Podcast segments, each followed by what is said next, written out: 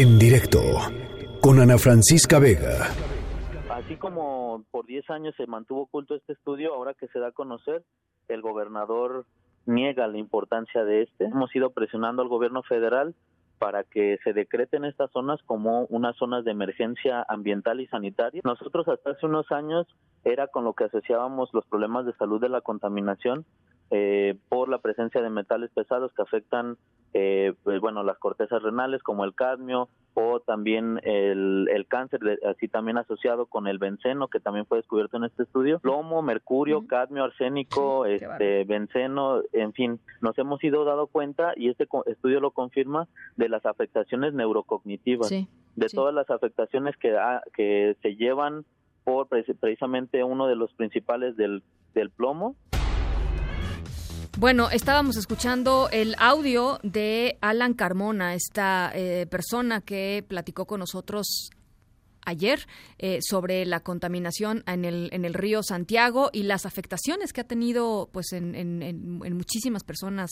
durante muchísimos años, eh, sobre las omisiones que ha tenido em, desde su perspectiva el gobierno del estado de Jalisco, que escondió información durante mucho tiempo, eh, información que pues pudo haber servido en su momento para atender antes eh, a, a, muchas personas afectadas, eh, afectaciones renales, afectaciones neurológicas, afectaciones de la piel, eh, en fin. La, el tema ha cobrado pues nuevo impulso porque em, la Comisión Interamericana de los Derechos Humanos eh, emitió el 7 de febrero pasado una resolución en la que solicita al Estado mexicano que salvaguarde la vida y la salud de los habitantes de tres municipios allá en el estado de Jalisco con más afectaciones por la contaminación del afluente de este río Santiago, que es el Salto, Juanacatlán y Poncitlán. Em, hace unos días el gobernador eh, Enrique Alfaro, con quien hemos estado tratando de platicar, ojalá lo podamos hacer antes de que termine esta semana, eh, y organizaciones de la sociedad civil y la propia eh, Comisión Estatal de los Derechos Humanos de Jalisco hicieron un recorrido eh, para, para ver pues, eh, cuáles, de acuerdo con el gobierno estatal, qué, acciones están tomando para revertir pues, el daño que se está presentando ahí, para revertir la contaminación, la contaminación producto de la, la industria y de las empresas. Bueno, pues también queríamos platicar justamente sobre este tema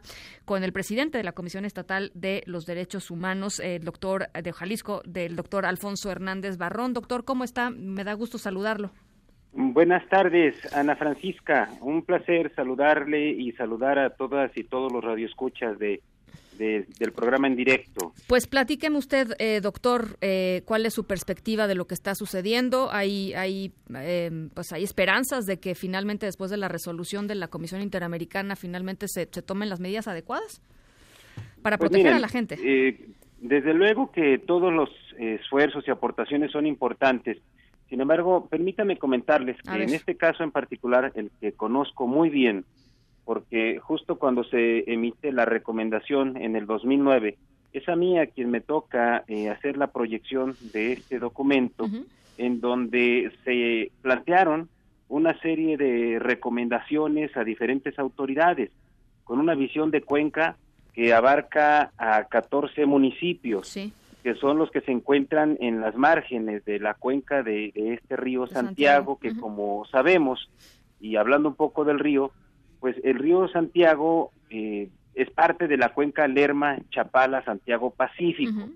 Desde eh, su nacimiento, allá por el Estado de México, atraviesa varios estados, Querétaro, Guanajuato, Michoacán, y finalmente llega a Chapala pues recibiendo ya desde allá una serie de impactos ambientales que luego, una vez que sale de Chapala, va otra vez recibiendo estos impactos de varios municipios del estado de Jalisco para finalmente pasar por Nayarit y desembocar en el eh, en el en el, Pacífico. Este esta cuenca es una de las más contaminadas del país y desde luego eh, y pudiéramos ir de Latinoamérica pero además es un caso emblemático de lo que ocurre con casi todas las cuencas a nivel mundial. A ver, platícanos. Es, decir, pues eh, cuencas destinadas a, dar vida a las comunidades que luego se convierten prácticamente en drenajes, ¿no?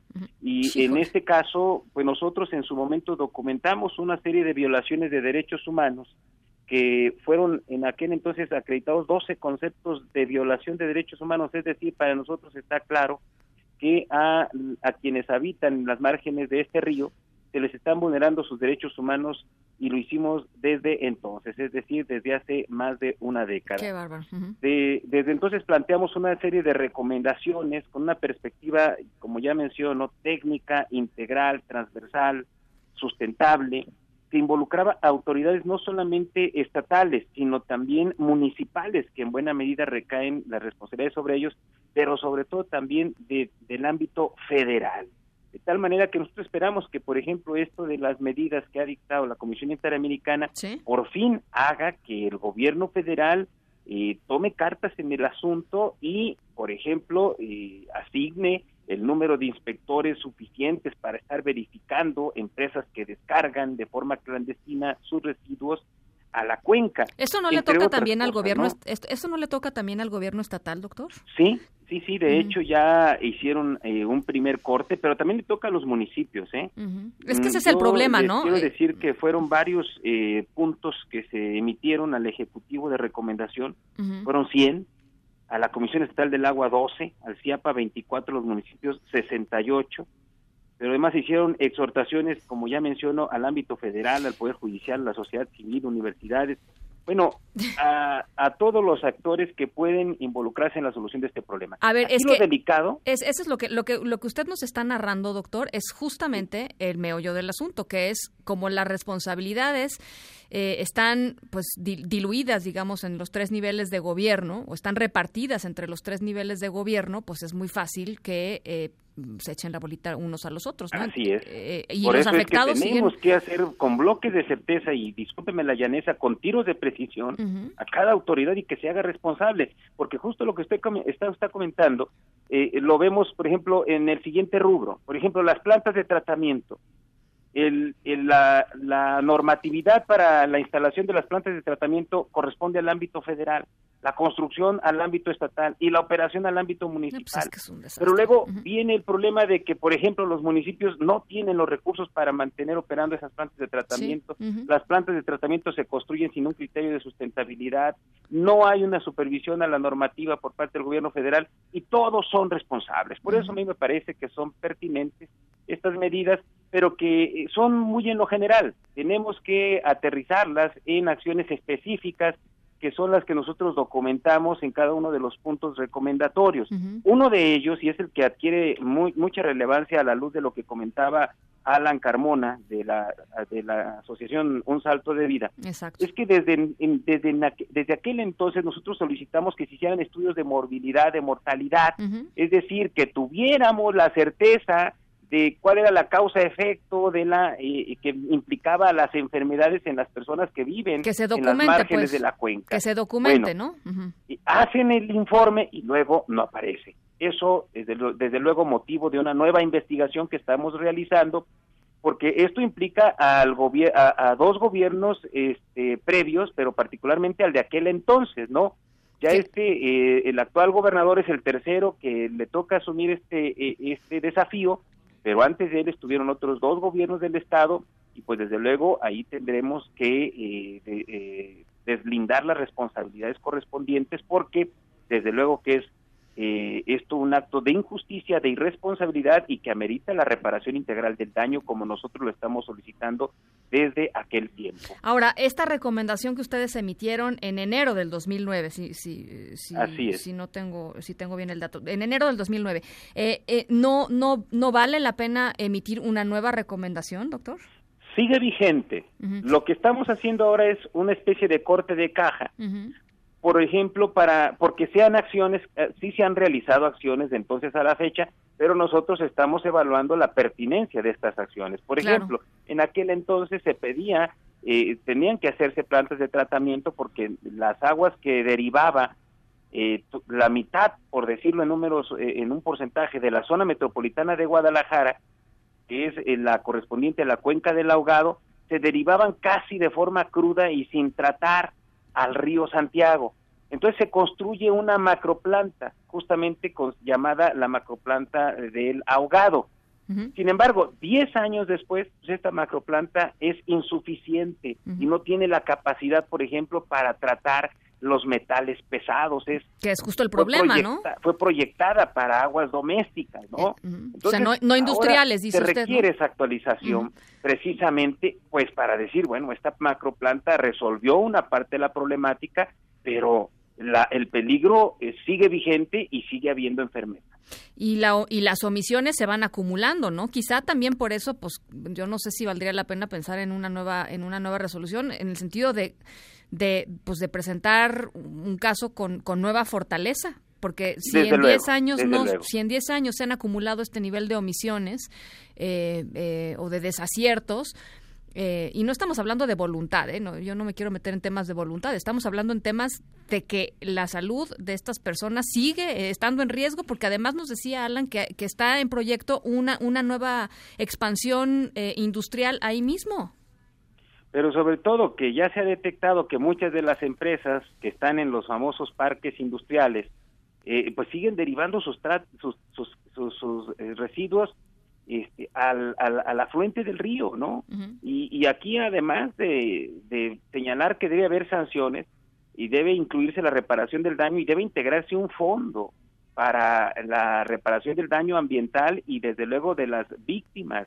Eh, en algún momento tendrá que darse esta este pago compensatorio y de rehabilitación con medidas de satisfacción en los criterios, en los márgenes de los criterios que establece la propia Corte Interamericana de Derechos Humanos a las víctimas, porque aquí es evidente, nosotros en su momento documentamos la violación de al menos 12 conceptos de violación y eh, se los digo así rápidamente, a reserva de que me pase alguno, a gozar de un medio ambiente sano y ecológicamente equilibrado, se viola el derecho a la salud, el derecho al agua, a la alimentación, al patrimonio, a la legalidad, a la seguridad social, al desarrollo sustentable, a la democracia, al trabajo, a tener una vivienda en un entorno digno y, sobre todo un bloque de derechos afectados son los que tienen que ver con las niñas, niños y adolescentes a un nivel de vida adecuado para su desarrollo físico, espiritual, moral y social.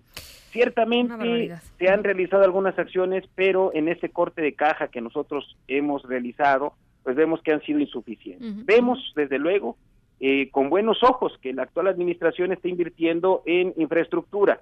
Y esto es parte de algo que se tiene que hacer, pero tenemos que ampliar y por eso pues ya hemos acordado que se va a instalar una mesa técnica donde nosotros hemos pedido que se incluya también la perspectiva de la sociedad civil y de las instituciones académicas, pues para que vayamos evaluando la pertinencia de cada acción, porque si no es nada más estar pateando el bote, discúlpame la expresión, Ana Francisca, pero yo tengo conociendo este caso desde hace más de 10 años y conozco la fuente desde que era niño, porque era un lugar de esparcimiento, bueno, era un lugar de recreación y turístico de los más emblemáticos en la zona metropolitana. En algún momento se les conocía este como las, el, el Niágara mexicano, el Niágara de Jalisco, que era la cascada que se forma entre dos municipios que son el de Juanacatlán y el Salto.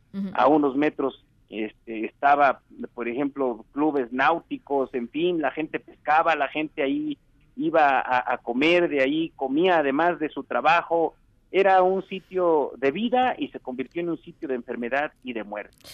Pues vamos a estar pendientes, muy pendientes. Eh, eh, ayer hablamos eh, con, con, Alan Carmona, hoy con usted. yo le agradezco mucho, doctor, que nos haya tomado la llamada, que nos platique desde la perspectiva del estatal, de la Comisión Estatal de, Derechos Humanos, y, hemos buscado al, propio gobernador para ver qué es lo que qué es lo que nos tiene que decir. pero pero yo le agradezco mucho de verdad, pues estos minutos y esta apertura y estamos en comunicación. Claro, Ana, y si me permites, aprovechando que tu programa es escuchado a nivel nacional, invitar a todas las personas de distintas partes del país que puedan revisar nuestra página electrónica donde está esa recomendación. ¿Y por qué les invito? Porque lo que pasa en este río Santiago es un caso emblemático de lo que ocurre con todas las cuencas o la mayoría de las cuencas en nuestro país mm. y que involucra a una serie de actores que terminan fastidiando el entorno natural y provocando contaminación y muerte a las y los habitantes. De tal manera que se pueden hacer acciones eh, preventivas, mitigatorias, de compensación, porque pues no es el único caso de una cuenta ojalá fuera el único pero no no es claro sí. Tiene usted toda la razón. Le agradezco mucho doctor Alfonso Hernández Barrón presidente de la Comisión Estatal de los Derechos Humanos de Jalisco. Gracias y buena tarde. Buena tarde. En directo con Ana Francisca Vega